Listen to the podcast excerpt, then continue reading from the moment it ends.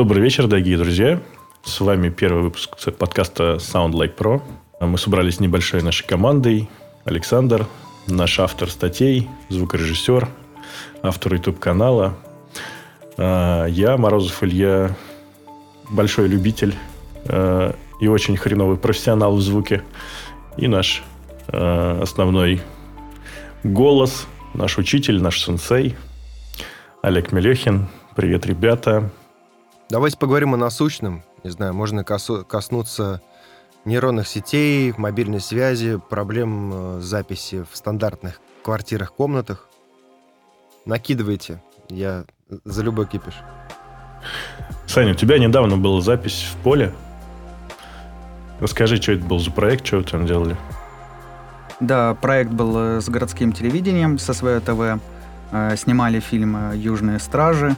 Я там был, ну, как проектная работа это у меня была, то есть выезжал на подмену. То есть мы там по очереди со звукорежиссером работали. Был звукорежиссером-бумщиком. То есть с рекордером, с пушкой бегал, снимал звук. А пушка это такая э, направленный микрофон с такой штангой, да, который над головой держит у актеров. Большая штука, которая ну, может вытягиваться на большую дистанцию, и ты можешь направленно подтягивать и более качественно записать звук. Ну, также петлички еще для рекордера, то есть э, вариантов много, и ты потом можешь это адаптировать. На крайний случай всегда можно там записать еще в студийных условиях, потом, если что, что-то доработать. Угу, прикольно. Про штангу ты хорошо сказал. Чувствуется, что уже что-то посмотрел, почитал такой на опыте. Ну, я ее в прикол так это, мохнатка, она ж с этим, с э, ветрозащитой. Да, причем по-разному называется. Где-то мертвый кот, где-то мертвый вомбат. А, а ты писал сразу же на живую? Или, э, ну, то есть, э, вы потом в студии ничего не сводили? Или, или как это выглядел весь процесс-то? Э, этого, к сожалению, сказать точно не могу, потому что я вот только на выездах, на выездах был, записывал материал живьем, лайвом, то, что происходило, все. А уже дальнейший постпродакшн, там, ну, говорили, что, может, обратятся там либо ко мне, либо сами будут э, записывать. У них тоже сроки, там, все это довольно быстро. Как я понимаю, что это и видеоряд, и звук, то есть там куча дорожек, мультикам, вот эта вся история, она потом в пачке складывается, монтируется, и то есть уже пока материал какой-то был готов, э, все это отправлялось и э, начина, ну, начиналось сводиться, обрабатываться, как-то так. Угу. Саш, ну ты, главное, не забывай, что наша аудитория в основном это люди не очень опытные, поэтому все, что для нас обычное и для тебя обычное, для них необычно. Так что можно уделять внимание каким-то базовым вещам. Вообще, в принципе, я надеюсь, что что этот подкаст услышат в первую очередь те люди, которые начинают интересоваться звуком и которые еще пока не понимают, с чего подступиться, что такое звук, как его записывать, как его обрабатывать, э, насколько это сложно или, или просто, и насколько это затягивающая история. Вот, кстати говоря, с первого потока курса Sound Pro девушки делились тем, что э, я что добавил дополнительный блок по саунд-дизайну, и они говорят, что это, конечно, затягивает очень. вот этот поиск и подбор звуков, раскладывание этого всего дела. Вот, так что начинаем с азов, рассказываем самое-самое. Ну а что, давайте-то поговорим просто, как э, в обычных бытовых условиях, не обладая техникой э, профессионального уровня, нам, ну, не паршиво записать звук. Или даже, наверное, хорошо, но просто не отлично, но хотя бы хорошо записать звук на улице. Да, если вот идет такая работа, нужно там, не знаю, какой-то live снять, да, или просто подзаписать что-нибудь на улице, то какой нам набор нужен э, там стафа, инструментов, где это лучше делать? Скажите, пацаны. С улицы, опять же, мне кажется, вообще в любых ситуациях, да, то есть что с помещением, что с улицы, да, надо отталкиваться от э, цели и бюджета. И уже опираясь от этого, да, что мы хотим сделать, э, смотреть. То есть это может э, на самом деле хватить, там, если ты блогер одной петлички хорошей, да, Э, ну, вот смартфон, это получается и визуал себе сделаешь, э, и э, естественный свет, да, она тебе, ну, как бы поможет и, и свет, ну, настроит, визуально хорошо все это выглядеть будет, и по звуку будет хорошо звучать, если петличка, ну, нормальная. Не за 400 рублей, потому что за 400 рублей, которые там я слушал, там оставляет желать лучшего качества. Или же, если ты хочешь бегать, записывать шумы там, не знаю, природа или что-то такое, это уже э, тогда рекордер нужен, да. Вот, опять же, петлички тоже надо понимать, есть Bluetooth, э, э, есть э, проводные. Я все-таки больше доверяю проводным девайсам, как-то более надежно, более качественно. Bluetooth иногда отваливается. И бывают проблемы и по качеству, и с передачей, и задержки звука. Но иногда это тоже решение хорошее. Хотя, опять же, есть радиопетлички, да, то есть петлички со станциями специальными, то есть ты подходишь, вешаешь на человека станцию с проводной петличкой, а другую станцию ты можешь, в принципе, подключить. Э, и, опять же, в тот же там, рекордер, да, звуковую карту, ну... Саша, а ты говоришь то, что у тебя... Ты доверяешь в основном проводным каким-то устройствам. Но, в принципе, стандартная же синхайзеровская радиосистема, она радио. Она, ну, то есть провод у тебя идет от, от микрофона к передатчику только разве что. Да, не, нет, радиосистема это да, но, например, боя за 10 э, тысяч там, по-моему, продается, ну, не хочу как-то дискредитировать, я лично ее не тестировал, но просто потому что мне рассказывали ребята, тоже профессионалы, а, э, петлички-то неплохие, они иногда свой результат дают, но бывали и случаи, когда вот, ну, заказали, а, ну, не, не получили должного результата, которого хотели по качеству, опять же. Но, опять же, они заказывали, писали больше даже и не в уличных условиях, это тоже надо понимать. То есть у них как-то помещения какие-то были, э, то есть Возможно, там как-то другой подход тогда нужен был. Сейчас же у нас зима начинается, да?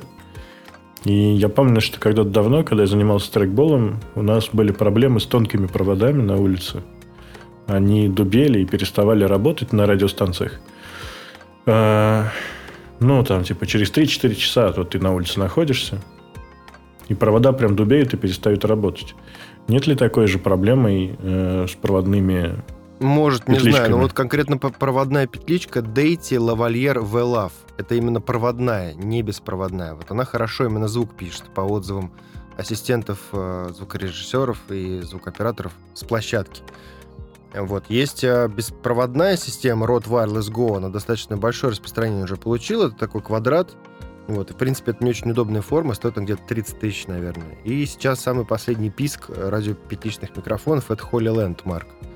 Holy Land. Тоже он стоит где-то в порядка 30, но очень крутой девайс, потому что пишет не только туда, куда вы его подключили, допустим, в смартфон или в камеру, а еще пишет в себя, дублирует. Если вдруг прервалась связь или что-то не долетел сигнал, это вот к вопросу о надежности беспроводных устройств.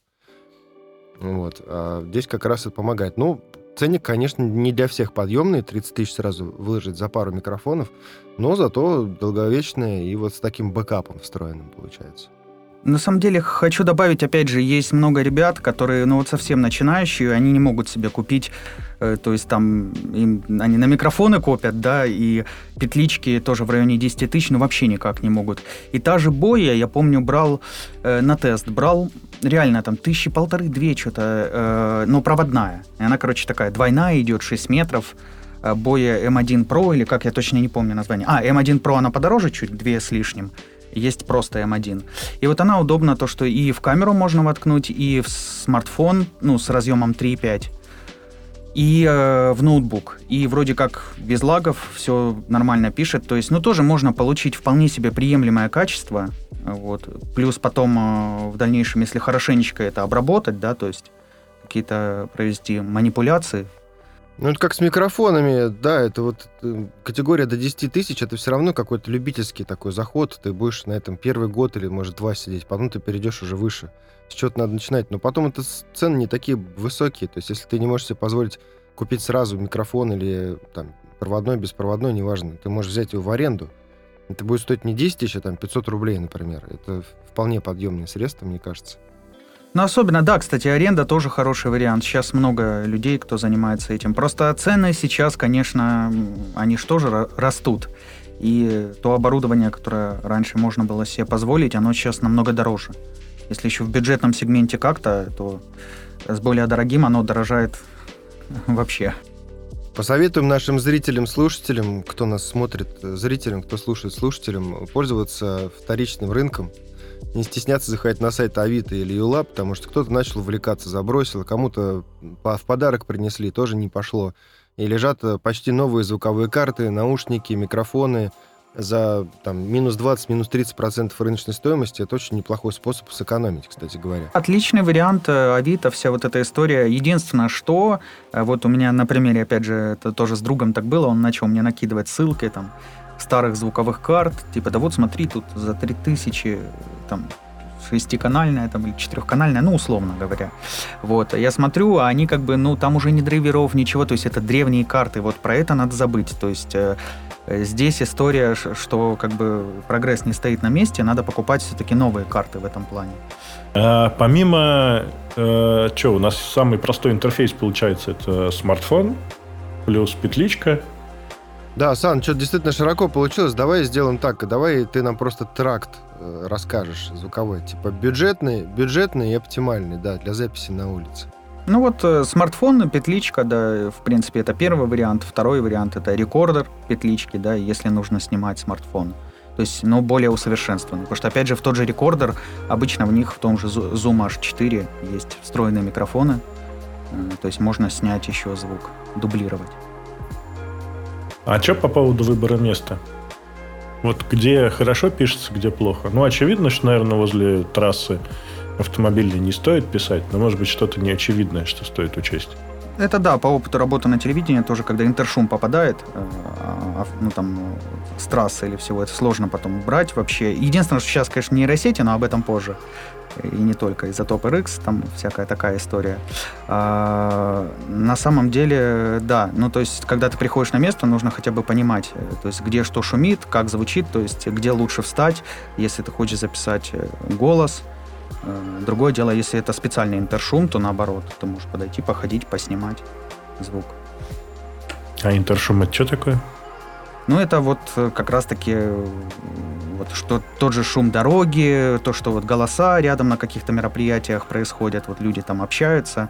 Ну, это, по сути, есть интершум. Ну, в репортажной съемке, как правило, используются направленные микрофоны и петличные, и там радиомикрофоны или обычные там какие-то динамические микрофоны. И именно с той целью, чтобы захватывать звук точно от э, там говорящего от корреспондента, либо от того, у кого берут интервью, вот, соответственно, туда подмешивают еще интершум, чтобы не был мертвый звук, потому что все-таки старается так э, снимать, чтобы не попадало слишком много. У динамических микрофонов э, чувствительность меньше, и как раз он, да, он, получается, голос захватывает, а все стороннее не так. Но опять же, при проезжающем КАМАЗе звук может залететь. Поэтому это тоже надо понимать. И стараться избегать таких моментов, чем потом бежать и, ой, а как это убрать, как это решить. Вот. Для этого на телеке есть ассистент оператора, который фактически занимается звуком. То есть он мониторит, что пишется, если что, стопит и перезаписывается все дело.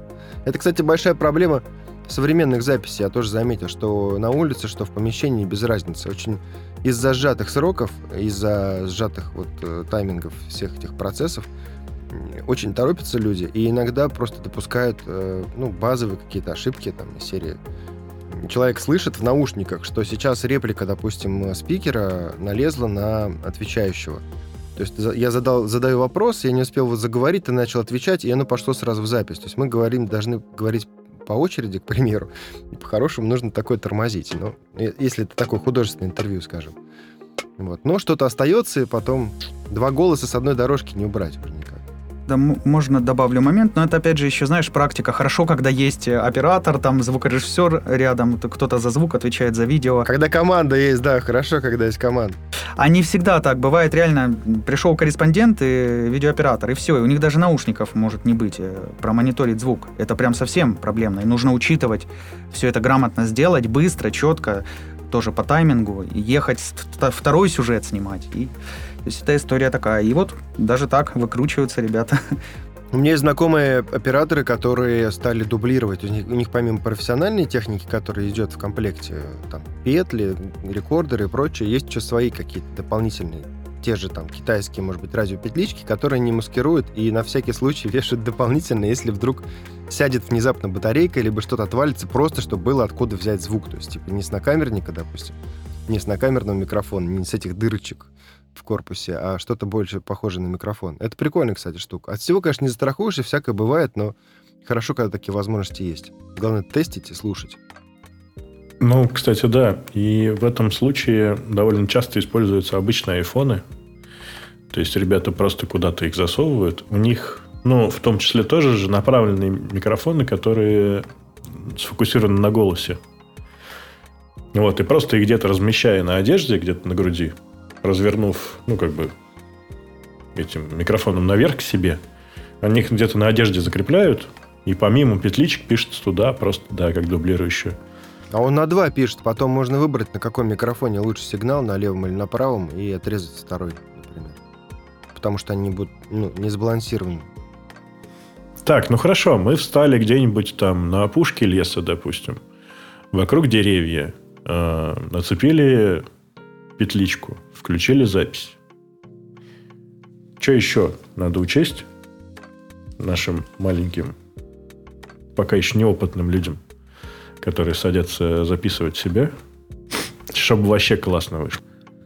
Если э, пишем в рекордер, то надо изучить сам прибор, то, то есть какие функции у него есть, отстроить громкость, то есть чтобы не зашкаливало, да, там до 6, до минус 6 децибел, да, если я правильно говорю по цифре.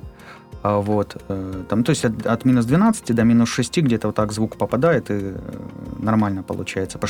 Я советую даже еще, еще меньше чувствительность сделать, от минус 12 до минус 18. Потому что могут быть громкие моменты, когда кто-то внезапно вскрикнул, там какой-то хлопок, щелчок, еще что-то. И если ты держишься к верхнему диапазону ближе, то есть шанс клепануть. перегрузить сигнал в какой-то момент. У меня такая история бывала, поэтому я... То есть тут нужен либо очень четкий контроль, и то он ну, не всегда срабатывает. То есть если ты сидишь, крутишь одну ручку, это одно, а если у тебя четыре петлички и еще пушка, то вот как бы ты одновременно сразу все четыре ручки ты ну, тяжело крутить. Поэтому да, лучше отстроить звук хорошо, чтобы на случай каких-то резких этих э, пиков э, избежать трудностей. Э, но при этом, опять же, в некоторых девайсах сейчас идут типа лимитеров, компрессоров, да, то есть можно обезопасить себя, да, там блок, если ты свой ведешь, обезопасил, настроил, и э, это тоже тебя спасет при записи, чтобы избавиться от пиков каких-то. Все, что вы хотите узнать относительно специальной терминологии, которую у нас пацаны употребляют, все ее можно найти э, у нас либо в Телеграм-канале, либо в группе ВКонтакте. Sound Like Pro. Пацаны. Да, там как раз... Пацаны. Там Один как раз... у нас со Ставрополя, другой из Питера, из бандитского. И я такой с окраины Москвы. Не, на самом деле есть э, статьи у нас э, и во ВКонтакте, и в Телеграм. Э, и как раз мы поднимали вопрос динамической обработки звука этого страшного слова, да, то есть там и про компрессоры рассказывали, и про лимитеры. Да, давайте не уходить слишком глубоко, потому что тема такая, можно очень много говорить про запись на улице, просто отдельный э, какой-то выпуск посвятить э, этому обзору. Давайте перейдем лучше к, к записи в помещениях. И я начну с лаверды некого, потому что помещения, к сожалению, большинство настолько не приспособлены для записи. Я говорю про абсолютно все помещения жилые, начиная от э, стандартных квартир, заканчивая гостиницами, то есть в стандартных квартирах есть еще шанс, что у вас какой-нибудь бабушкин ковер висит где-нибудь в гостиной или в спальне, или какой-нибудь э, палас на полу, или шторы, или еще что-то. Там будет две картины и торшер, и все, это жопа. То есть вы не сможете так просто справиться легко. Поэтому, возвращаясь к теме записи на улице, если вдруг вы находитесь за городом, в тихом месте, где не особо поют громко птицы, не скрипит снег, если по нему никто не ходит, или еще чего-то, в какой-то момент в безветрии может оказаться максимально стерильно записаться именно на улице. Вот там где-то между сараем и забором встать, поймать, что нету ни ветра. Кстати, ну если есть небольшой ветерок, не страшно. Для этого на петличку можно мохнатую ветрозащиту надеть, и будет счастье. Не поролон, мохнатую именно. Как вот на большом, на большой пушке, только на маленький. И это может оказаться более чистая запись в плане исходника без гулкости стен, нежели в, кварти- в квартире это делать или в помещении. Ну, а если уже так приходится это делать в помещении, то все очень достаточно стандартно. Если сравнить студийное помещение и акустические материалы, которые там находятся с нашими простыми возможностями подручными, то это те же самые одеяла, какие-то плотные пуховые принадлежности, не знаю, пледы, эм, плотные шторы, опять те же самые ковры, стеллажи, которые могут работать как рассеиватели, если на них книжки стоят, мягкая мебель, все вот это позволяет звук смягчить. То есть можно надеть наушники, воткнуться там в рекордер и походить послушать, где звук более-менее сухой, то есть без примеси акустической обработки. По сути, для того, чтобы сделать хорошую, качественную запись, в первую очередь надо научиться слышать, как она звучит. То есть, если ты не можешь отличить хорошее от плохого, ты не, будешь наугад делать хорошее. Вот, это важный момент, именно научиться слушать, выслушивать какие-то нюансы. Вау. А как же набраться этой мудрости и навыка слушать и слышать? Не понял сейчас вопроса. Ну, ты говоришь, надо слушать и слышать, э, что ты пишешь. А как понять, ну, какие критерии есть хорошей и плохой записи? Ну, для этого есть какие-то эталонные записи. Проще всего ориентироваться по ним. Когда мы говорим э, очень много из того, из тех навыков, которые я использовал для работы и сейчас использую для работы с медиаконтентом, я подчеркнул в работе с музыкой. Я знаю, что Сан тоже занимается музыкой, тоже сводит там и пишет. Вот, и многие вещи изобретены именно там. И там советуют все известные сам продюсеры, микс-инженеры крутые, что слушайте качественную коммерческую музыку. В нашем случае, в случае с медиаконтентом, слушайте ваши референсные записи. То есть э, телерадиопередачи, может быть, какие-то подкасты, те, которые вам нравятся именно по звучанию. Я не говорю, что они обязательно эталонные какие-то, потому что эталонов, по сути, нет. Есть определенные индустрии, индустрийные стандарты, которые время от времени нарушаются и тем самым корректируют эти стандарты. То есть есть, условно, стандарты по громкостям и, и, и плюс-минус какой-то средний тональный баланс э, каких-то вот радиопередач или телепрограмм. Но каждый звукорежиссер какую-то свою мульку имеет, и Э, звуковой тракт немного может отличаться. Где-то записи более такие глубокие, гулкие по низу, где-то они, наоборот, яркие по верху. Кто на что делает.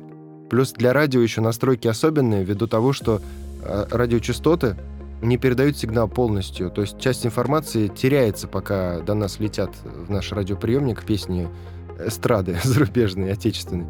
Вот, поэтому это компенсируется приборами. Не всегда на это можно ориентироваться. Но слушать, слушать хорошее, слушать то, что нравится, это позволяет вот тот самый воспитать слух и наслушанность. Потому что когда мы слушаем содержание, это не то же самое, как когда мы слушаем очертания. Поэтому э, слух звукорежиссера и слух, э, например, э, мастеринг-инженера отличается от слуха там, человека, который поет, например. Или человека, который просто регулярно говорит в микрофон. То есть каждый работает в рамках той задачи, которая является его основной. Не, ну все равно должны быть какие-то некие такие ориентиры, на которые можно обращать внимание, допустим, если ты совсем-совсем прям начинающий. Ну, чего, допустим, в хорошей аудиозаписи быть не должно. Ну, там, скрипов, шорохов. Треска, перепад, перепада по перепада по громкости, перейдешь громко, перейдешь дохлой мышке, это было бы как минимум креативно если ты сумеешь запечатлеть такое.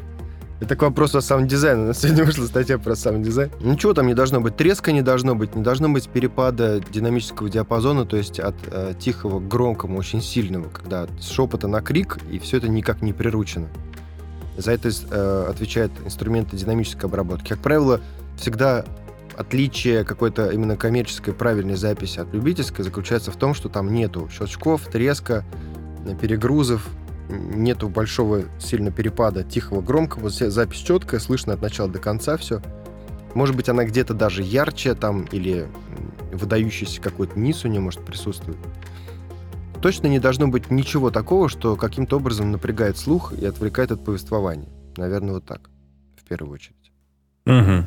Ну да, то есть получается, даже если какой-то есть шум, то он может быть сильный, э, там, царапающий слух и раздражающий, да, а бывает такой мягкий ламповый шум, который, наоборот, добавляет ну, какой-то такой... Да, даже, даже шум тракта, даже шум тракта, который, как правило, всегда присутствует в любом оборудовании, если он не громкий, и если он на протяжении всей записи не прерывается, находится на, на одном уровне, то он может остаться, потому что слух к нему привыкает и просто отсекает его как что-то незначительное, неважное, поскольку основные сигналы, полезный сигнал значительно громче, чем вот этот такой на фоне.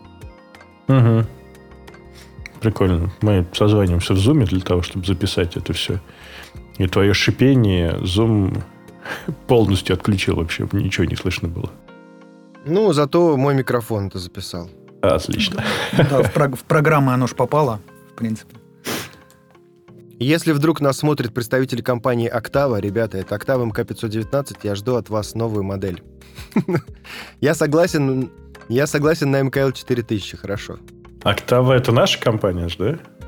Octava, да, конечно, турская. Тула, да. А мне все интересно было, что за микрофон у вас, вот пытаюсь разглядеть. А у тебя аудиотехника, да? У меня постыдный микрофон под названием Фифине. А, да ладно, что? Не бывает микрофона постыдного, главное, чтобы звучал. Да ну, просто тут собрались такие, знаешь, это как на «Жигули» приехать э, на осмотру, и там пацаны на спортивных тачках, и ты такой, ну, у меня как бы тоже четыре колеса. Да, но главное, что под капотом, слушай, на тазу-то или на чем. Главное, какая прокладка, да, между сиденьем и рулем.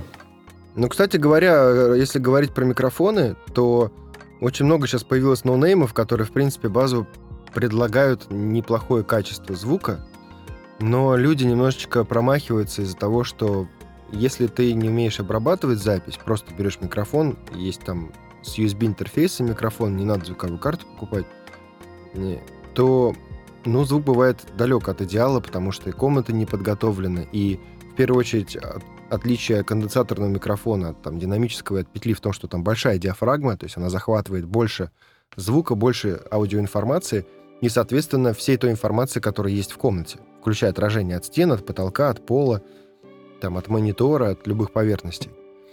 Вот, поэтому с такими микрофонами чуть больше может быть возни в обработке за счет того, что они еще искажают несколько от. Если в зуме все немножко за счет шумодава слышно получше, хотя он ватным тоже становится звук, то вот, например, для блогинга, для там, видео на ютубе или для подкастинга это может быть не очень хорошо. Нету такого эффекта фотошопа. Нельзя записать хреновую запись, а потом при помощи кнопочки сделать хорошо и сделать чистый, хороший и качественный. Вот вопросы исходников, они для меня некоторое время были, ну, такой волшебной тайной, что ли. Мне казалось, что если я сейчас понаставлю всяких плагинов и сразу же запишу вместе с ними, то вроде как будет получше. А оказалось, пройдя курс Sound Like Pro, а выяснилось, что, оказывается, надо сначала хорошо записать, а потом именно того самого геморроя с тем, чтобы сделать из, э, из хреновой записи нормальную, вот его вообще не должно существовать. Ты просто пишешь хорошо и чуть-чуть докручиваешь, чтобы просто было поярче, покрасивше, поинтересней. Но не пытаешься там какой-то там скрип, какие-то вздохи, там схлипывание носом, вот это все вырезать или там рожающую женщину на заднем плане – не пытаешься все это дело вырезать, то есть у тебя просто изначально хорошо записанная, э, записанный звук. Мне, Короче, кстати, показалось, эффекта... что твой микрофон ярчит. Ты же на него подкасты записываешь, да? Ну да, аж не то, что ярчит. Я там все балуюсь с этими кнопочками сделать хорошо как раз. Но это все мои подкасты предыдущие записаны еще до прохождения курса. И там у меня... Ну, надо понимать, да, то, что есть дежурный прием, например, есть такое понятие в звукорежиссуре, как э, эквализатор, эк, э, эквалайзер, эквализация, и в эквалайзере есть полочный фильтр, он так называется, потому что выглядит как полка, да, она поднимается над ДЧХ и, и опускается прям таким вот, э, прям такой полкой, вверх или вниз. Соответственно, низ, если опустить полкой, станет чуть почище, да, гулкость уйдет. Если вверх поднять полкой, станет поярче. Но фишка в том, что эм, в самом микрофоне, особенно в недорогих моделях, зачастую уже использованы некие улучшения, которые должны сделать звук таким, чтобы он был готов сразу. То есть там уже есть определенные подъемы на определенных частотах, которые должны сделать краше. Но они не универсальные, под разный голос, под разные помещения не всегда подходят. Соответственно, вот эта вот полка, она не всегда работает, потому что где-то было бы удачнее сделать очень узкий вырез на эквалайзере, там вырезать какую-то паразитную частоту, а где-то чуть-чуть приподнять. То есть немного, не диапазон частот, а какие-то отдельные частоты. Вот. Ну, это опять же как раз для этого нужно дополнительное образование. Но если у вас есть конденсаторный микрофон, это уже шаг качественной записи, вам есть с чего стартовать. Это круто. Я помню, как я купил свой первый конденсаторный микрофон на последние деньги, которые мне оставались мы тогда жили с девушкой, с моей, и я говорю, слушай, я потратил последние деньги на микрофон. Пришел довольный такой, он так на меня посмотрел, так, Серьезно? Да есть мы что будем. Ну, она сначала так отреагировала, потом вспомнила, что я все-таки я. Она понимала, что у меня есть определенный там творческий и профессиональный потенциал, и решила не, не наезжать на меня. И спасибо, дай бог ей здоровья. Мы уже давно с ней не виделись, это было очень много лет назад, но это было приятно, когда ты совершаешь какой-то, может быть, импульсивный поступок, но он как бы... Это был душой эм, спродюсированный поступок. По итогу оказывается, что все правильно было сделано, и ничего. Последние деньги тратить не бойся, будет еще. Это точно. А, но вот мы сидим, я вообще в абсолютно неподготовленной комнате, да, вы, ребят, сидите в комнатах прям очень сильно сделанных для качественной записи. А, может быть, есть какое-то среднее решение, как можно дома, ну, допустим, вот сейчас там мы пишемся середина ноября, даже уже конец ноября, да? В большей части России уже снег лежит, на улицу уже не выйдешь записаться, просто так поболтать. Так что писаться мы, скорее всего, будем в помещении. Кстати, да. Никаких паразитных звуков, кроме стучащих зубов от мороза. У меня есть решение, у меня есть два лайфхака. Э, лайфхак номер один – это экспресс-вариант. Он срабатывает также в командировках – где есть шкафы, расположенные в глубине комнат, а не возле входа, хотя чаще всего у входа бывает. А, это вариант со шкафом, когда нужно быстро записать, э, сделать запись без каких-то отражений там, от стен, от потолка.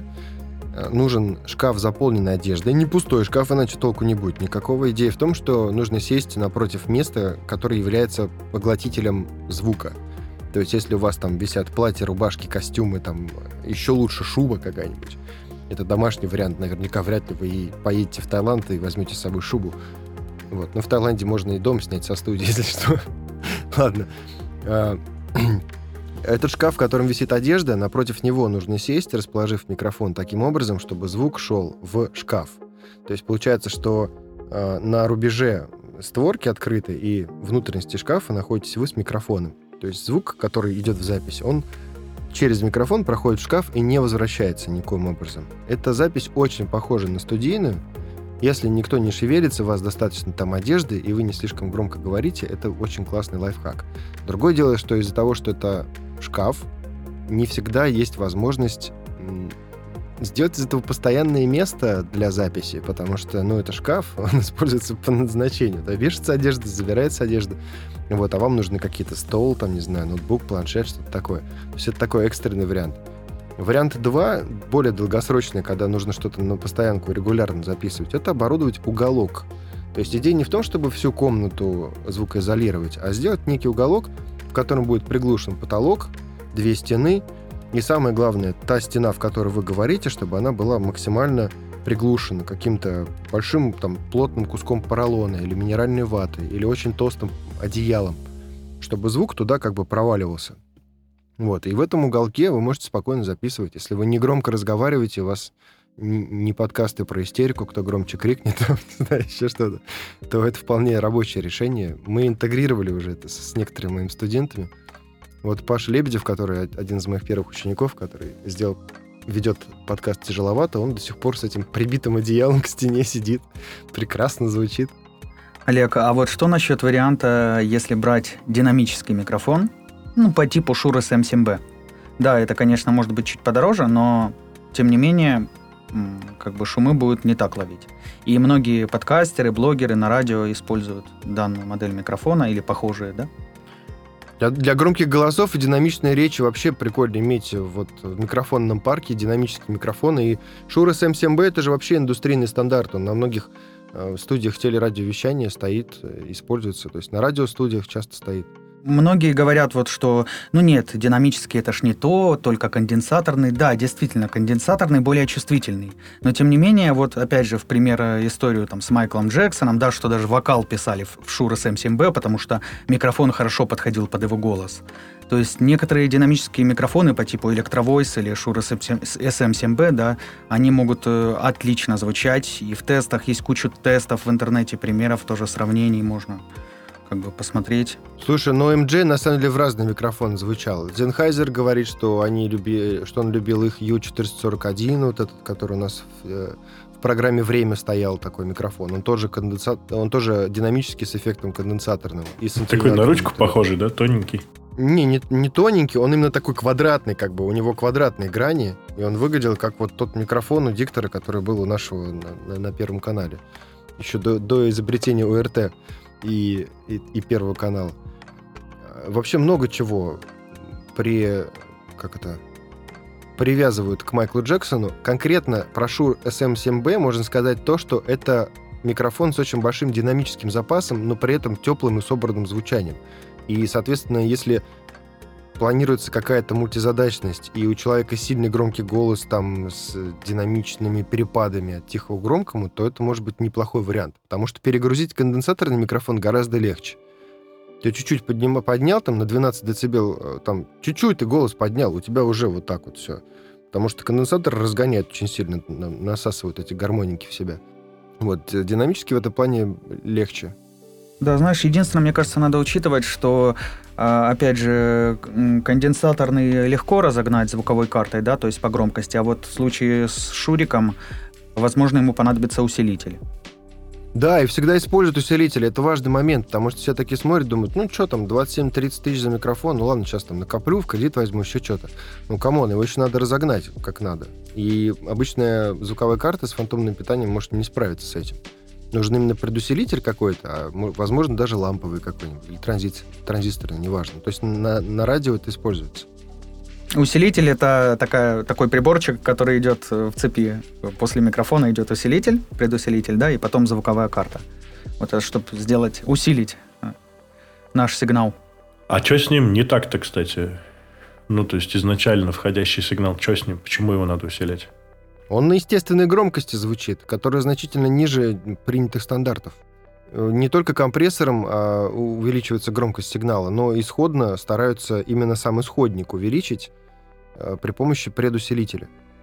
То есть он добавляет громкости естественным путем, не перегружая, не плющий сигнал, не изменяя синусоиду, просто как бы вот подкручивая громкость, не знаю, условно. Это к вопросу о качественных исходниках. То есть э, я тоже за это очень сильно топлю, да. Чем лучше мы запишем изначально, максимально громко, хорошо, качественно, без шумов, тем меньше потом будет проблем, меньше возни, и будет все отлично. Даже не обязательно громко, важнее, наверное, все-таки оптимально, потому что когда записано прямо в края диапазона, иногда при обработке приходится потише делать запись, чтобы правильно все получилось. Кстати, сегодня говорили про рекордеры, и вот ты упомянул Zoom H, H4, и я помню, что он мне очень не нравился тем, что у него катастрофически быстро садились батарейки. У него, по-моему, что-то часа на 4 хватало, четырех батареек. Ну, это есть такое. Это как, из, в принципе, всегда с такой выездной работой нужно. И у нас был этот, по-моему, H6. H6. Вот, поэтому H5, H6 там уже как в разы больше времени. Вот lifetime э, вот этих батареек гораздо выше. Нет, там аккумуляторы есть и есть батарейки. Аккумуляторы ты ставишь, ты их зарядить, если что можешь, а батарейки на запас раскинул и все. То есть мне хватало спокойно вот с аккумуляторами на два дня с ним. Ну да, по-моему, там то ли до 14 часов, только, ну достаточно много. Ну не 4, это прям пугает, когда ты видишь, что тебе рекордер хватит на 4 часа. Ты такой включился, настроился, начали писать, и уже пим-пим, бат Азиз, как это в правдивой ложь. А давайте такую нафантазируем штуку. Вот смотрите, такой запись э, бомж стайл. Я беру петличку, бою, вот эту проводную, втыкаю ее в компьютер. У меня есть. Да-да. Я взял на тест, надо было проверить, что это такое, прежде чем рассказывать про это. Ну вот как раз. Короче, беру петличку самую дешманскую, там на озоне пишу петличка, заказываю за тысячу рублей, втыкаю ее просто джеком 3,5 в компьютер и пишу что у меня будет, не будет, что вообще у меня получится. Или, может, проще, ну, типа, взять на телефон, записать, просто держать его рядом и наговорить в него. Да, я бы в компьютер не рекомендовал бы вставлять джек 3.5. Мне кажется, что вот этот тракт, который встроенный, то вообще где-то еще остались входы под Jack 3.5? У меня Mac, Mac 2012 года, где повезло как раз-таки иметь э, много протов, то есть и Thunderbolt, и даже Firewire, и 3.5 есть разъем, и даже старый дисковод был, который я убрал. А у меня Mac 2022 года, у меня есть Jack 3.5, но я не знаю, я туда ни разу микрофон не вставлял, у меня вот сейчас наушники у него воткнуты. Ну, короче, парни, вот если, ну, вот такие условия, то есть у меня нет ни 10, ни 20, ни 30 там тысяч, а вот есть комп какой-то, есть, ну, что там, вот петличка. Я получу хоть какое-нибудь, хоть немного нормальное качество записи, или можно сразу забить на это? По моему опыту, лучше все-таки в смартфон попробовать записать в какое-нибудь приложение, позволяющее запитывать, записывать не сжатый звук, потому что у меня маков не было никогда, и всю жизнь на PC, и PC, и Windows интерфейсы, они, ну, всегда очень огорчительные теория записи. Вот, поэтому я бы через смартфон писался бы в несжатый WAV, а потом бы попробовал это на компе и обработать уже. Хоть и не хоть нейронкой, если ты ничего не умеешь пока. Про Mac такой маленький момент, опять же, если э, там, там бывают еще встроенные микрофоны, иногда прям неплохо пишут. Это во-первых. Во-вторых, э, в принципе, можно записать, ну, то есть некоторые исходники у меня довольно хорошие получались. Вот даже с той же бои в 3.5 я писал нормально. То есть тут от звуковой карты начинки компа тоже это очень важно. А 3.5... А, ты имеешь в виду джек этот, ага, вход. А вообще эта история с разъемами, конечно, это ужас, потому что ты берешь э, петличку 3.5, а смартфон уже Light, ну, там тут этот iPhone Lightning, э, Android, вон Type-C, да, они как-то стандартизируют это все, но тем не менее, вот э, то есть тебе придется две, два каких-то набора брать, да, потому что если тебе надо и 3.5 использовать, и такой, то... А переходники, опять же, эта история, переходник, если дешевый, он может и, и коннектиться плохо, и качество ухудшать. То есть тут, конечно, лучше прикинуть в целом, какие у тебя девайсы. То есть, скажем, вот у тебя есть ноут, телефон, то-то, то-то, то-то. Я хочу писать, не знаю, блог, я буду использовать то, то и то. Беру столько-то денег, выделяю на это и покупаю для...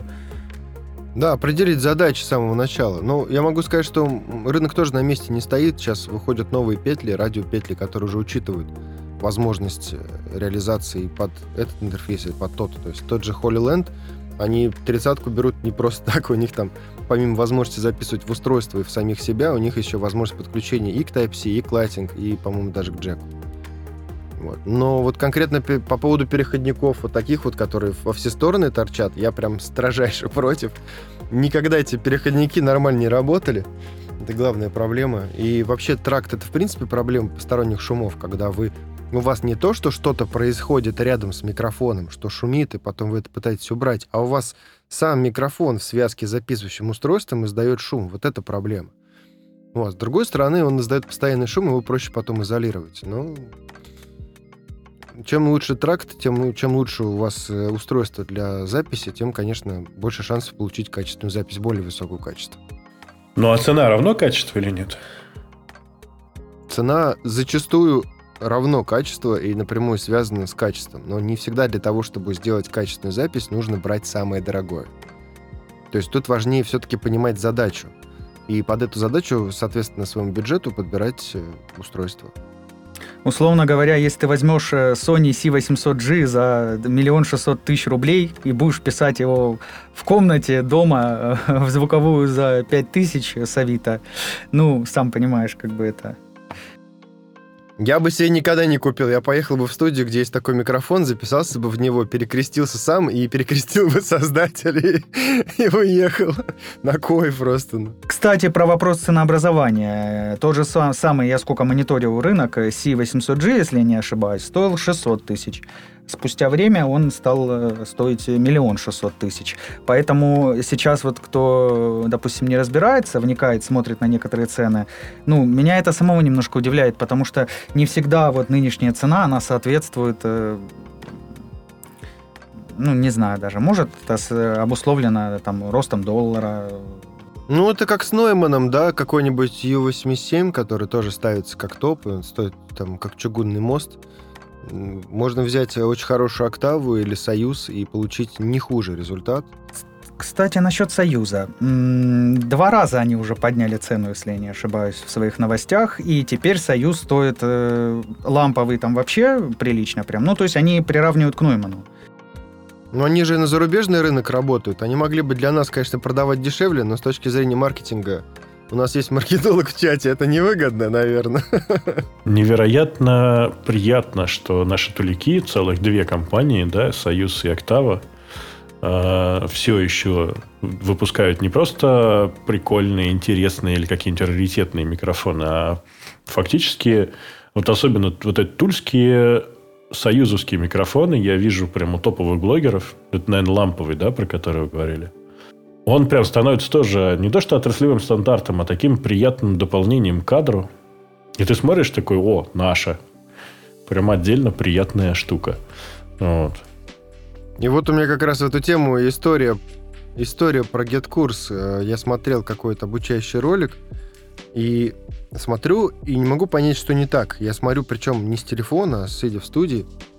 То есть звук максимально честный, потому что стоят два больших профессиональных монитора Genelec 8040B. И я смотрю, смотрю, смотрю, такой, так, у нее в кадре стоит микрофон, и я вижу, что это Союз ламповый, но э, еще я вижу, что это Союз, потому что я могу прочесть эмблему. И тут меня щелкает, я такой, come on, но ведь эмблема на всех микрофонах поголовно, практически во всех в мире, всегда находится на той стороне, которая является чувствительной и которая повер... повернута к спикеру, к говорящему. А я смотрю, я слушатель, но я вижу эту надпись. И тут на меня доходит, что у нее стоит микрофон, который повернут к ней попой, задницей, нечувствительной стороной. И звук захватывается как бы вот отсюда, то есть перед ней. Ну, и я, в общем, так деликатно написав в чат, что, говорю, ребята, у вас микрофон как бы стоит не той стороной. Говорю, если нужен мастер-класс, давайте я приду, проведу. Потом действительно воспользовались, развернули микрофон правильной стороной, и все окей. Вот такие даже досадные бывают вещи. Нужно знать, в какую часть микрофона говорить. А путаница почему произошла? Потому что пришел один не очень опытный сотрудник, который, видимо, до этого общался э, с микрофонами, у которых обе стороны чувствительны. Есть такие. А, подскажи, Сан, как называется такая направленность? Восьмерка? Вось, восьмерка, по-моему. Восьмерка. Восьмерка, да. Суперкардиоиды, когда у тебя и перед, и зад микрофон одинаково чувствительны, и, в принципе, иногда даже используют для записи двух спикеров таким образом. Мы сидим рядом друг с другом там на расстоянии полутора метров, между нами микрофон, и вот одна сторона тебя пишет, другая меня, грубо говоря. Вот. И он такой пришел, посмотрел, говорит, да, и он и, и то, и то пишет, короче, и ушел. То есть не почитав спецификацию, ничего не узная, ну, пришел мальчик, технарь, девочке сказал, что вот так правильно. А, естественно, не стало ничего, против, противовес не, нечего сказать. Вот, а мальчик сказал неправильно. Так что вот так вот, читайте техническую часть, изучайте спецификацию ваших устройств и говорите в правильные стороны. Будет вам счастье. Да, обязательно все вот эти моменты. Потому что на тех же ламповых микрофонах, кстати, э, у них э, на блоке питания есть вот этот переключатель. Обычно это как раз вот кардиоида, круг, восьмерка. То есть э, у меня на, на микрофоне, например, нет тоже там точечки какой-то. Ну, у меня ручной сборки, поэтому э, нет э, эмблемки конкретной.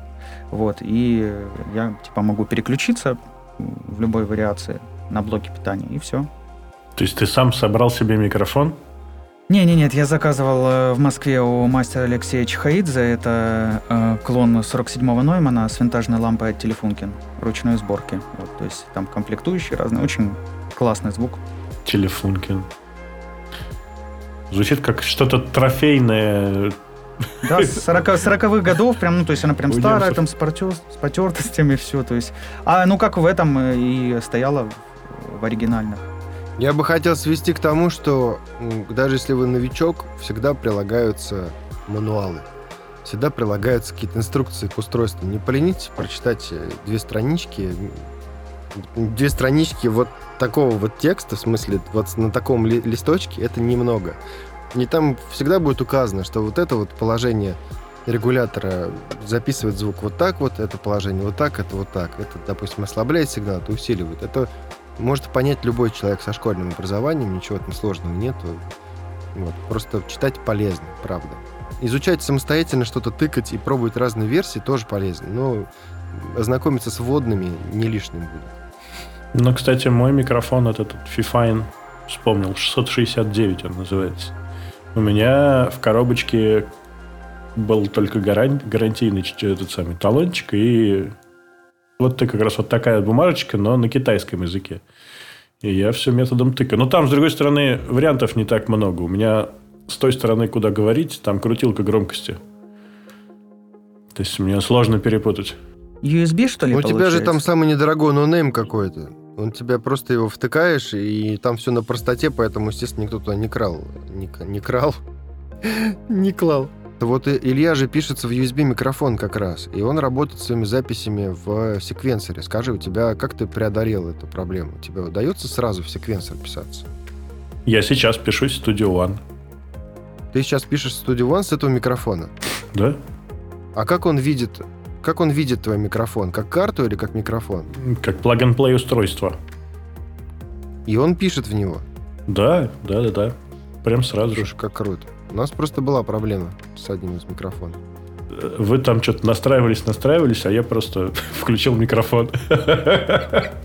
Не, ну слушай, э, ламповое оборудование пока разогреешь, пока 15 минут подождешь, там пока все включишь, это вот нюанс, вот это то, что долго, да. То есть даже вот, ну, у меня есть конденсаторный, если нужно более быстро, я там подтянул, раз там все, чик-чик, включил, 48 вольт фантомное питание, да, которое необходимо для питания этих микрофонов. И все, и работаю. Ой, как, как ты круто про фантомное питание сейчас вспомнил. Кстати говоря, очень много новичков, когда покупается первый конденсаторный микрофон, начинают звонить на линию поддержки, писать и жаловаться, что микрофон не работает. Вы мне продали бракованный микрофон, и там оттуда, а вы включили фантомное питание? А что это? Ну, знаете, вот у вас на звуковой карте есть такая кнопочка, написано 48 вольт. Нажмите ее, пожалуйста, и потом скажите, заработал микрофон или нет. Серьезно, ну это такие базовые вещи, которые иногда люди роняют в сильный стресс по незнанию. Такие, а, все, не, все сломалось. И э, провода тоже какие, то есть это тоже надо все. Но все-таки этот вопрос надо изучить. Мне кажется, если человек занялся вопросом покупки э, конденсаторного микрофона, э, там, усилителя звуковой или только звуковой, все равно эти вещи, ну, придется изучить. И вот как раз курсы Sound Like Pro, там и статьи есть, и можно много чего интересного узнать по этому вопросу, ребятки.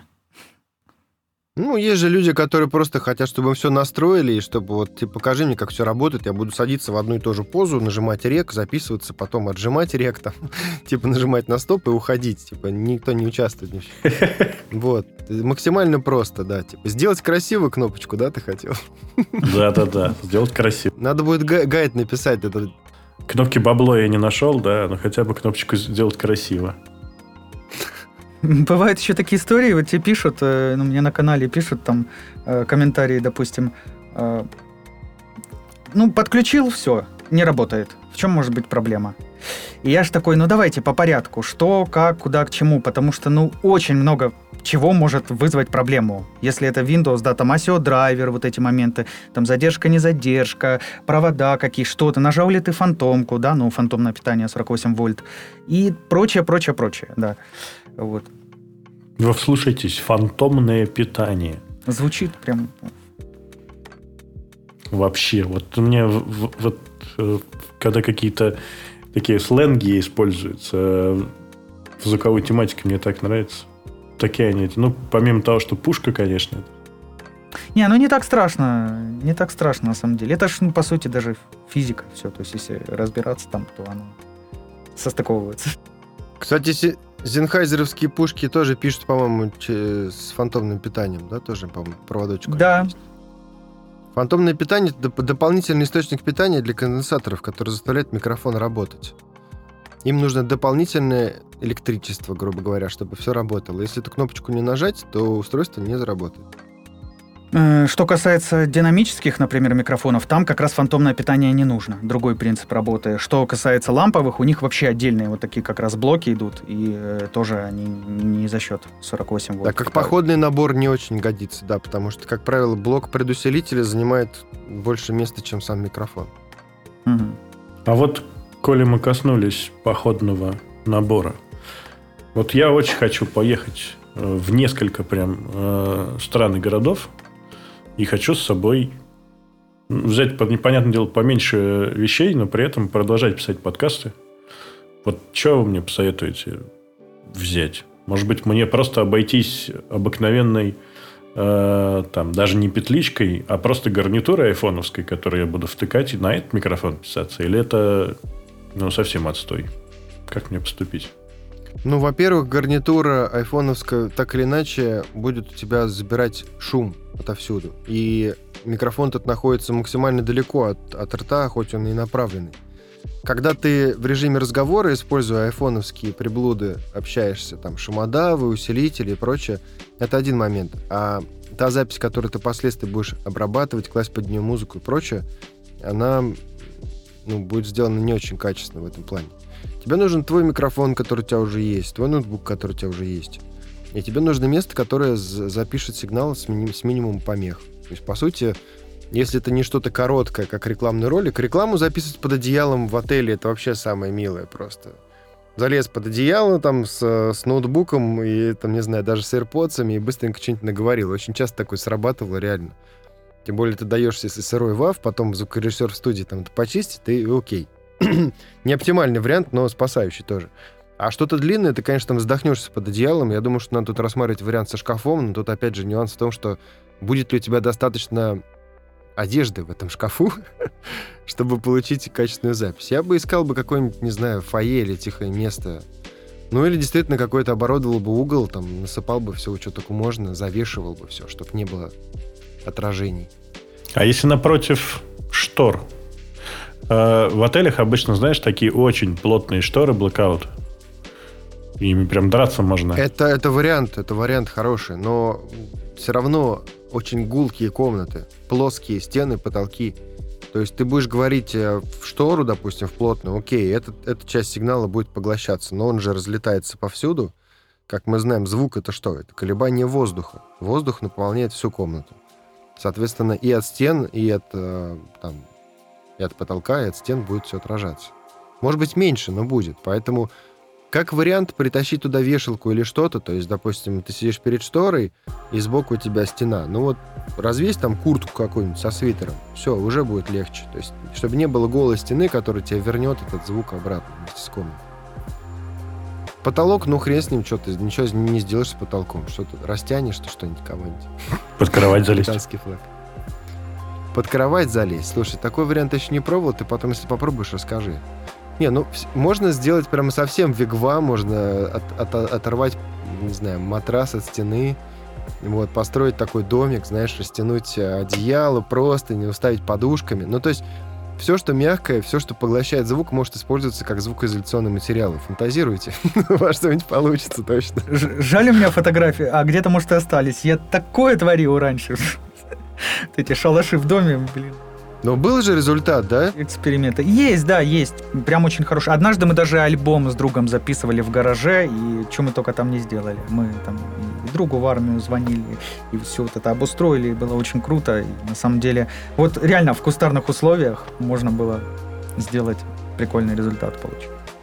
Но дома запись в шкаф — это реально универсальный вариант. Нет ни одного, мне кажется, рэпера, и вообще домашний музыкант, кто хоть раз не пробовал бы такой записи. И дикторы тоже писались, пока там себе не сделали кабинки или еще что-то. Вот, это прям рабочий вариант. Не забираясь, не забираясь в шкаф. То есть ты раскрываешь шкаф, там висит куча одежды, ты перед ним садишься вплотную просто и говоришь как бы внутрь, минуя микрофон. Крутая штука. Я, я, я рилс запишу на эту тему, потом выложу в соцсети. Вы увидите, что это работает. Из шкафа прям, давай, давай.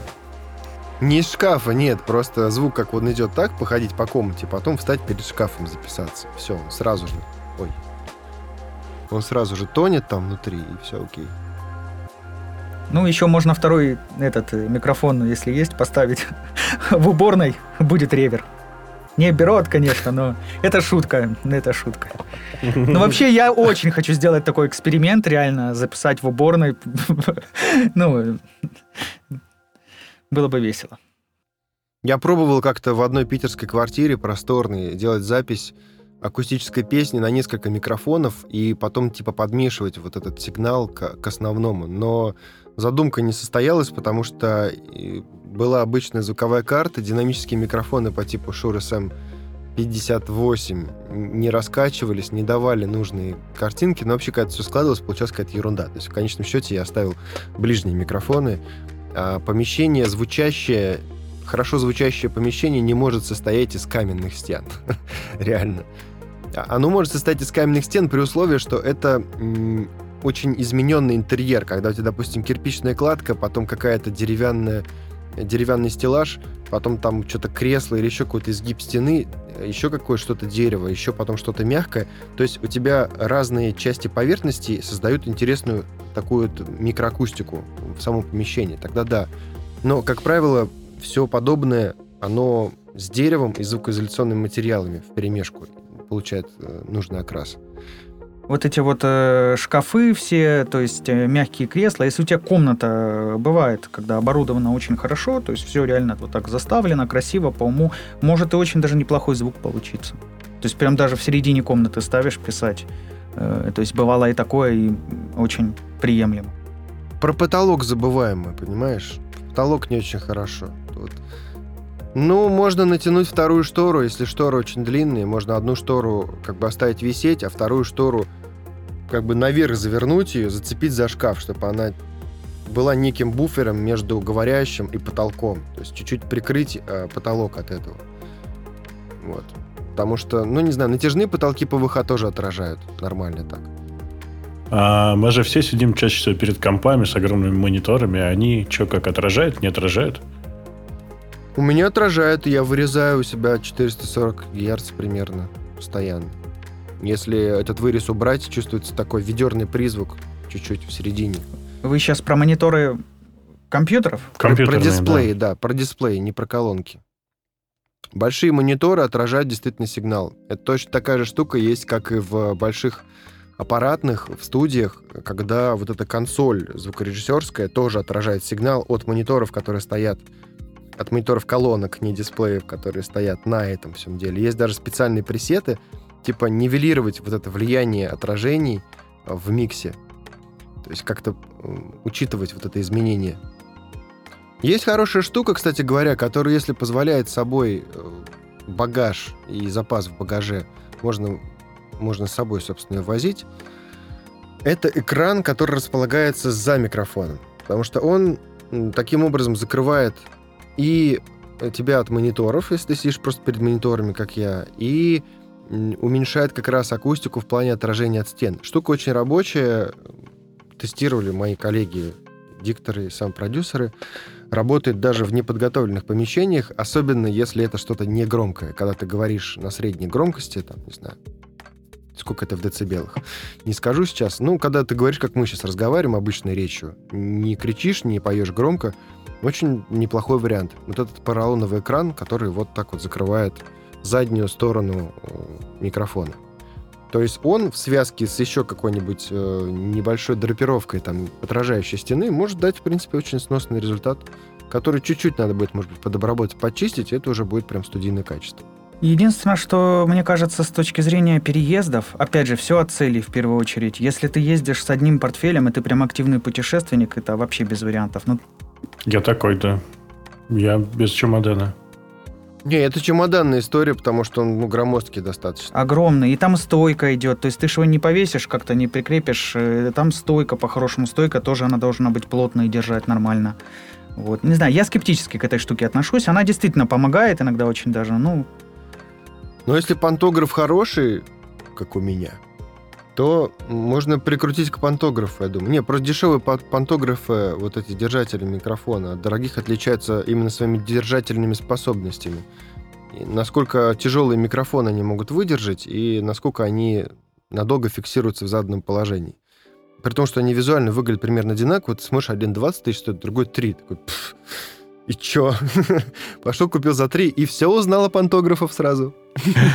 Мой 700 рублей стоил. Да ты что? Ну и как? Ты счастлив? А, ну, я, помнишь, как тебе рассказывал, что я вынужден был крепление к столу поменять, потому что оно очень сильно быстро вышло из строя. То есть я как бы купил такой конструктор, я потом поменял э, паучка, я поменял ага. э, это самое крепление к столу, вот эту такую ножку, которая прикручивается как раз. Паучка это, это задержатель микрофона паук. Вот так вот он называется. Совершенно верно. А, что-то еще менял, потом к нему тут еще прикручивал держатели для провода, чтобы красивенько было, чтобы он держался. В общем, так это допиливал. Слушайте, а есть эти микрофоны, я лично с ними не знаком, ну, не тестировал, но слышал, что есть эти USB э, комбинированные, ну, тоже, что можно в XLR воткнуться и, например, в звуковую. То есть, я так понимаю, что они как двойные получаются. Может быть, э, кто-то знаком из вас с такими? Я, я не пробовал, я считаю, что это все от лукавого. Не надо запихивать микрофон, ничего, кроме того, что относится к самому микрофону. Ну да. Ну, ты же мне тогда, Олег, рассказывал, что в USB-шные микрофоны часто встраивается такая, такое подобие звуковой карты. Ну да, USB-интерфейс сам. Да-да-да, который преобразовывает сигнал и его уже отправляет в... Ну что, в USB, значит, в комп чаще всего, да? Куда еще? Не, ну это в обычный USB, а вот там типа комбинированно идет. То есть ты можешь использовать его как USB, такой, а наверное, более простой вариант. Но если хочешь улучшить качество звучания, то ты переключаешься в XLR э, и выходишь... Да, ну это такой универсальный вариант получается. То есть если у тебя достойные условия. Достойные условия ты можешь это использовать, собственно, у себя в студии. Если тебе надо где-то в походе это использовать, ты по-быстрому мотнулся, чуть похуже записал в ноутбук, допустим. То есть выходит, что XLR это же тоже специальный э, разъем звуковой, да, для звуковых устройств. Он больше нигде не используется, правильно? Где, где бы, например? Кроме аудиоинтерфейсов? Нет, больше нигде. Да-да-да. И это специальные провода, как раз понтовые, дорогие, да? Почему не обязательно дорогие? Они могут и 500 рублей стоить. И, 500 рублей за провод. Ну, маленький вот такой вот. У меня проводок вот, вот такой есть. Вот он совсем коротенький. Ну, и что ты с ним делаешь? Они 500 рублей. А, они у меня идут с этого. Меня ж на, с этого, с питания на усилитель, там с усилителя на карту много разных. Еще один усилитель. Да, тракты разные бывают. Иногда тебе нужно связать несколько XLR устройств, там папы, мамы всякие разные. Пин наружу, пин внутрь.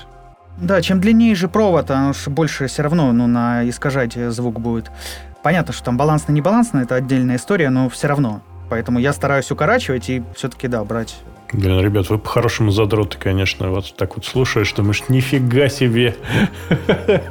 Мы еще нет. Задроты — это ребята, которые которых э, что-то не получается в, в тракте, они берут паяльник и начинают допаивать, там, напаивать что-нибудь, какие-нибудь схемы. Ну, он у Сани там микрофон собранный вручную из трофейных частей, выведенных в Берлине в 45 году. Ничего себе. Ну, там другая история. Там, чтобы не тратить 250 тысяч за микрофон, ты себе покупаешь клон там за 80, условно. И причем э, по качеству я сказал, что... Ну, реально, я просто сравнивал его с э, 87-м винтажным оригинальным. Э, и, ну, понятно, что это ламповый, чуть другая история, но Э, сейчас действительно можно купить хорошую качественную реплику, если найдешь хорошего мастера, и быть счастливым и довольным. Единственное, что, если к тебе придут на студию и скажут, а у вас есть Нойман или Союз там, то, ну да, ты не похвастаешься, что типа бренд есть. Но опять же, ну, для бренда у меня Avalon вон есть.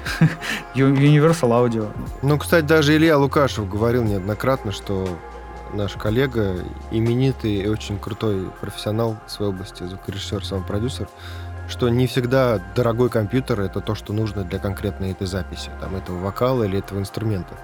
То есть тут, тут как, как раз слышать тембры и разбираться в, э, в том, что непосредственно этому источнику звука нужно для записи, это вот более важный момент. Можно... У нас, кстати, когда в Music Heads учился, был э, замечательный тест, когда мы писали девочку-вокалистку сразу на несколько микрофонов, и потом слушали эту партию, записанную на разные микрофоны. Прям слушали в том студии, сравнивали, друг с другом. И иногда оказывалось, что микрофоны более дешевые, там чуть ли не no name, может очень даже здорово записать. То есть конкретно в этой задаче он справляется OK. Поэтому не обязательно самый дорогой и самый навороченный. Но мы это выяснили, да, что не всегда деньги решают в этом вопросе, совершенно верно. А всегда, в первую очередь, на самом деле, идея, э, качественный подход, мне кажется, потому что ты можешь с дорогим оборудованием сидеть, а главное все-таки результат. Ну, можно послушать записи Шаляпина, да? В принципе, тоже неплохо звучат. Даже, ну ладно, Шаляпин, наверное, жестко слишком, но Битлов. Ну, это уже, да, говорю, разговор про искусство, э, наверное, про подход. Ну, там уже много цифровых копий, там уже много чего восстановлено, отредактировано, вычищено. Сейчас конкретно с битлами там отдельная история, если мне кажется. Но все равно они же какие-то вещи, э, у них там дорожки ограничены были, по-моему, и в моно писались, и это. И ничего, нормально. Старый винтажный такой звук. Они одни из первых начали использовать наслаивание записи. У них был четырехдорожный магнитофон, и, по-моему, Джон Леннон придумал Э, на каждую дорожку записать еще по одной партии сверху, а потом еще по одной партии. Они что-то таким образом чуть ли не 16 партий записали на четырехдорожный магнитофон. И такие, ого, нифига. Так, первая мультитрековая запись. Ранее звукорежиссура же скучная была, просто выставляли микрофоны и нажимали рек. Вот. И, как правило, вообще первые записи были сделаны на один микрофон. То есть все строилось вокруг концертной звукорежиссуры как расставишь э, инструменты и певцов, так оно на записи попадет. Ну, чистый такой максимальный аналог, да. Все, все, все уже. Ну, а Red Hot Chili Peppers тоже. Вот они когда еще в давнее время, да, с Риком Рубином, известным продюсером, работали. Там, если не ошибаюсь, и мы дом снимали, который еще дом с привидениями называли они так. А, и они там записи делали тоже, и какие-то кустарные способы, и разные эксперименты были, и что только они не пробовали. И Блин, получалось очень классно и живо, потому что, насколько я знаю, у них там на концертах они очень классно выступали, там, а студийные записи вот эти вылизанные как-то не то было. И вот им создавали, и другим многим артистам иногда создавали, даже приводили гостей там а, в студию, чтобы создать вот эту среду. Ну, это вот саунд-продюсирование чистой воды, когда речь не только в том, чтобы сделать качественную запись, а в том, чтобы именно найти звучание аутентичное этой группе, этому материалу. Это прям процесс такой творческий, интересный. Здорово, когда сами музыканты в этом тоже участвуют, а не просто их... Вот мы вам создали образ, там, пойте, играть. Вот. Творение, такое творчество групповое получается, коллективное. Но это все равно следующий шаг. Вначале все-таки надо научиться писать, правильно? А уже потом искать саунд. Ну, это зависит от того, кто ты. Если ты музыкант, если ты композитор, там, творец и креативщик в первую очередь, то тебе не нужно уходить в технические детали. Я тоже в свое время э, сделал шаг в эту сторону. Не... Сейчас уже сложно сказать, уверен я, не уверен, правильно я поступил или нет. Может быть, я, я бы больше бы кайфовал, если бы я больше в музыку ушел, нежели в техническую звукорежиссуру. Но, тем не менее, если ты творец, и твоя стремление созидать именно материал некий, музыкальный, видеоматериал, там, э, документальный, какой угодно, то лучше заниматься этим. А техническую составляющую отдать тем людям, которые кайфуют, создавая техническую составляющую, которым нравится паять, ковырять там какие-то, крутить крутилки, ковырять ковыряшку, балдеть от этого всего дела. Нет смысла учиться всему. То есть понял азы, понял принципы и пошел дальше. Вот я, наверное, за это топлю. Тот же курс SoundLike Pro, в первую очередь, для творцов, для создателей, для креаторов медиаконтента, которые просто хотят понимать, как это делается и как это сделать быстро. Вот, потому что не обязательно прям из всех делать звукорежиссеров совершенно. Ну, согласен, да. Ну, иногда можно и свою какую-то демку тоже, в принципе, собрать, правильно? Вот, ну, я просто сталкивался с тем, что создавал контент себе и минус писал сам там и текст, и песню, и сводил это потом. То есть сам, когда работаешь с материалом, ты уже знаешь свои тонкости, нюансы какие-то. Особенно если еще кто-то тебе посводит, допустим, тоже советы даст, со стороны все это скомпоновал, и ты уже знаешь, там, где что, как накидать, допустим. Конечно, конечно, если даже взять опыт музыкальный, опять же, да, всех групп на свете, да, мы там есть, например, там великие гитаристы, какие-нибудь там Стив Вай, там Слэш, там еще там разные крутые э, и вообще крутые музыканты. Они же не умеют виртуозно и классно играть все песни мира. Все кроется вокруг того, что э, крутится вокруг того, что они очень классно играют свои там 30, 40, 50 песен, сколько они со своими группами написали или сколько они в своей жизни играют. Их они играют безупречно, со своими фишками, при, прибамбасами. Играют они эту песню, может, пять тысяч раз там за жизнь, там, не знаю, может, больше. И поэтому получается так круто. Поэтому не нужно пытаться уловить все. Свое научиться делать классно гораздо проще, чем научиться классно, классно делать все. Это просто невозможно фактически.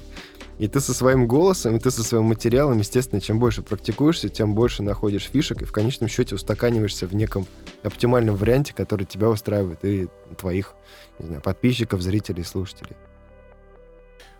А если добавить к нашей работе, к тому, что мы обсуждаем, видео, есть ли какие-то особенности записи э, звука, когда ты еще добавляешь к этому камеру?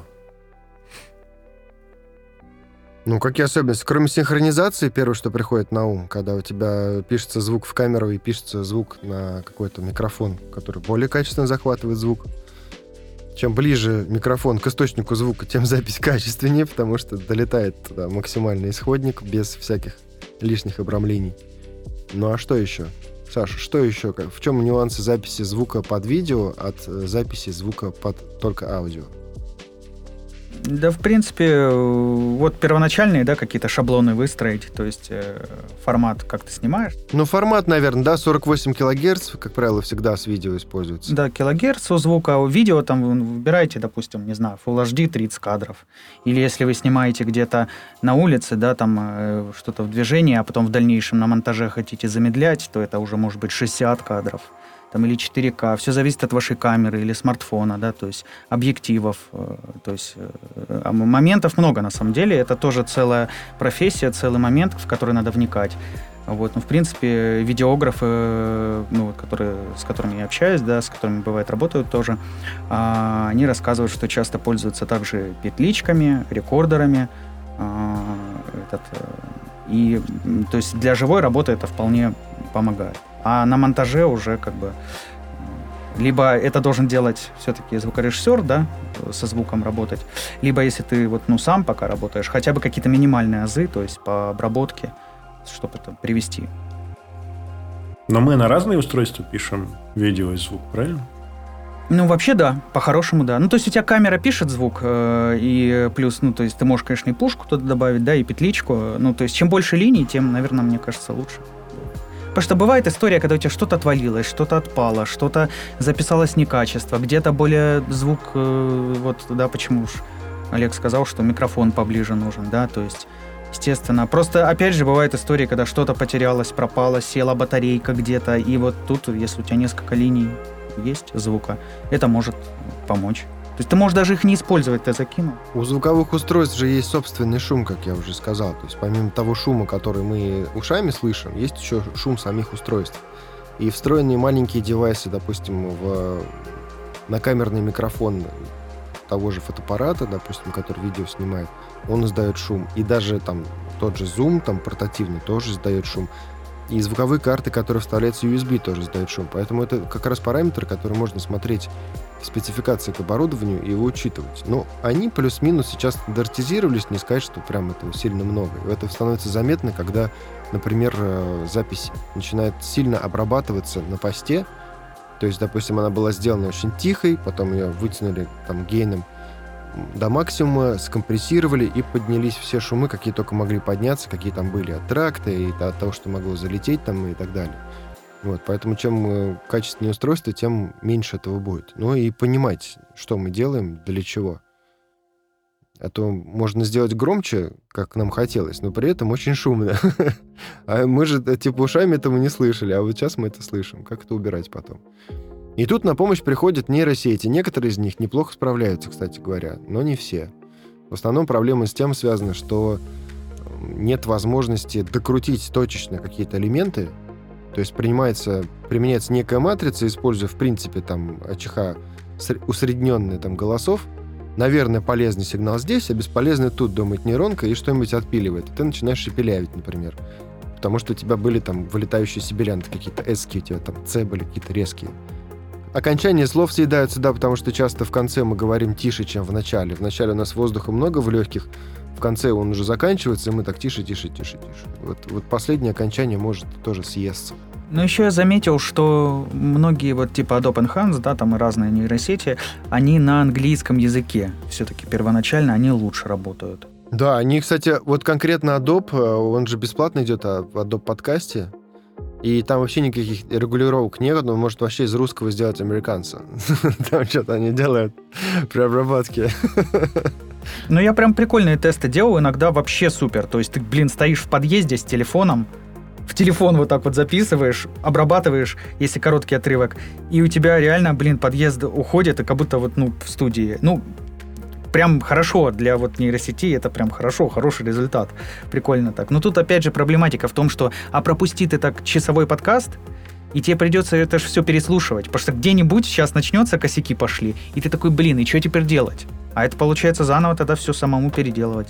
Поэтому одно дело кинуть какой-то отрывочек, быстро обработать, как раз там убрать этот интершум, там решить вот на телеках сейчас, тоже на телевидении, да, там везде, смотрю, начали активно использовать. Это может, э, это может даже помочь. А вот э, доверять там обрабатывать э, большой подкаст, ну я не знаю. Нужно понимать, опять же, что ты хочешь убрать, потому что зачастую даже в каких-то вот топовых проектах не всегда используется полная э, стерилизация записи, чтобы было прям супер сухо, супер чисто и так далее. Потому что если, например, этот подкаст идет всегда под музыку, под фоновую, он уже будет скрыт, какие-то нюансы будут скрыты именно вот этой фоновой музыкой. Там эффекты и прочее. Ну, сейчас, видите, нейросети вот грозятся, что будут этот, э, вызывать проблемы у производителей контента по всем сферам. Ну, такого, как думаете? Да нет, мне кажется, просто они типовые задачи будут решать лучше. Я думаю, что не надо бояться ИИ. То, что человек делает лучше, а- они еще не скоро научиться, научатся делать так же, как человек. Не в Но нашей какие-то жизни. Типовые вещи. Ну да, если кто-то какую-то фи- фигню просто ретранслирует и какими-то алгоритмами себе имеет аудиторию, он, скорее всего, не сможет этим заниматься в какой-то момент, потому что производственный процесс будет значительно упрощен. Вот. Но, например, те же голоса, которые загоняют в ИИ, там, к примеру, загнать туда там, 50 видеоэссе кинопоиска, который озвучивал, и заставить ей говорить моим голосом. Оно будет говорить моим голосом, скорее всего, но тонкости интонации, там какие-то передачи будут очень сильно страдать, будут, будут не все точки запятые слышны и прочее. То есть э, хю- такой не будет хватать. Пока с этим у них есть проблемы. То есть, короче, яишки сделают приемлемо, но не классно. Классным пока делает человек. Если касаемо обработки голоса, то да. Но смотря какая задача, опять же. Если ты не умеешь пользоваться такими утилитами, как Isotope RX, то быстрее будет найти... Вот, кстати, в наших соцсетях есть э, группы Sound Like Pro, сообщество. На них можно подписаться, и э, летом как раз мы обозревали 6 целых нейронок, которые а, работают со звуком и обрабатывают звук. И некоторые из них действительно любопытные. То есть исключая туда а, Adobe Enhanced Audio и какой-то еще. Остальные очень рекомендую попробовать, просто с точки зрения, как можно быстро что-то сделать со звуком, не ныряя в большую программу. Нет, не могу сказать, что это панацея, но бывает задача, когда тебе надо сделать быстро и что-то небольшое. И вот в этом случае они действительно могут выручить. Почему нет? Да. Сходите, посмотрите. У нас прям напрашивается несколько тем на более глубокие разговоры. Это, во-первых, обсуждение микрофонных конденсаторов и конденсаторных и какие они там вторые-то? Динамические. Вторые. Динамические, да. Вот настолько я знаю. Материал. другие. Не, но еще есть лампа, ламповые, ленточные, это дискретные, ну ладно, это вот. Ленточные черви есть, и еще микрофоны. Короче, да, вот эту нам тему прям можно хорошо обсудить. И я думаю, что можно про нейронки действительно побольше поговорить. И какой-нибудь типа такой подкаст-инструкция для пацанов, которые снимают э, видео для видеооператоров. Как записать звук так, чтобы отдать его потом звукорежиссеру, и он тебя не съел. Вот. Прям просится такой материал. Ну да, можем обозреть, почему нет. Ну, Вообще будет прикольно, что там, где эти записи окажутся, если мы увидим комменты от заинтересованных э, слушателей, зрителей, про что бы они хотели, чтобы мы рассказали. Потому что больше всего, наверное, я и Сан можем рассказать э, про ну, какие-то кейсы там из работы, да, то есть какие-то практические вещи, которые с нами случались, или как, как решать какие-то практические задачи из числа тех задач, которые мы решаем постоянно. Вот, потому что мы все-таки хотим не просто разводить какую-то бурную полемику о звуке, я думаю, что уже есть такие люди. Вот. А Нам интересно. Звукорежиссеры могут говорить о звуке бесконечно. Про- По поводу этого уже есть анекдоты, и не один. Ну, расскажи коронный, ты расскажи. Коронный? Коронный — это когда два звукорежиссера сидели в тюрьме вместе 20 лет. Вот настал день, когда их выпускают из тюрьмы. Но они постояли у ворот еще минут 40 про компрессию поговорили и разошлись. Да-да-да. Казалось бы, за 20 лет все можно было обсудить, да? Ну, вот такое. Удивительно, со- собирается какой-то Грегор, когда несколько звукорежиссеров или саунд-продюсеров, если это, конечно, не холивары на тему, э, какой плагин лучше или секвенсор лучше, а просто обсуждение, кто как что делает. Боже, это такое, э, такое приятное волшебное болото просто. Куда можно с удовольствием погрузиться и не хочется выплывать оттуда. Поэтому мы будем стараться делать выжимки для простых людей, для творцов, креаторов, медиа-контентщиков и всячески созидателей делать что-то. Ну что, давайте на этой чудесной ноте, наверное, закругляться. Да, с вами были сегодня Илья Морозов, замечательный ведущий подкаста «Все с тобой так». Ничего не перепутал? С тобой все. Все с тобой так. С тобой все так. Замечательный ведущий подкаста «С тобой все так». Илья Морозов сегодня был с нами. С нами был также Александр Пескунов, звукорежиссер из Ставрополя, человек, который занимается и музыкой, и аудио, и ведет свой блог, и еще редактор наших изданий SoundLike Pro. Ищите нас в соцсетях. Ну и я, Олег Мелехин, автор э, курса SoundLike Pro, диктор, звукорежиссер и саунд-продюсер. Э, приходите к нам в сообщество, если интересуетесь звуком в медиаконтенте, будем рассказывать еще интересные вещи, которые можно использовать, и будем выкладывать интересный материал для вас. Так что не переключайтесь.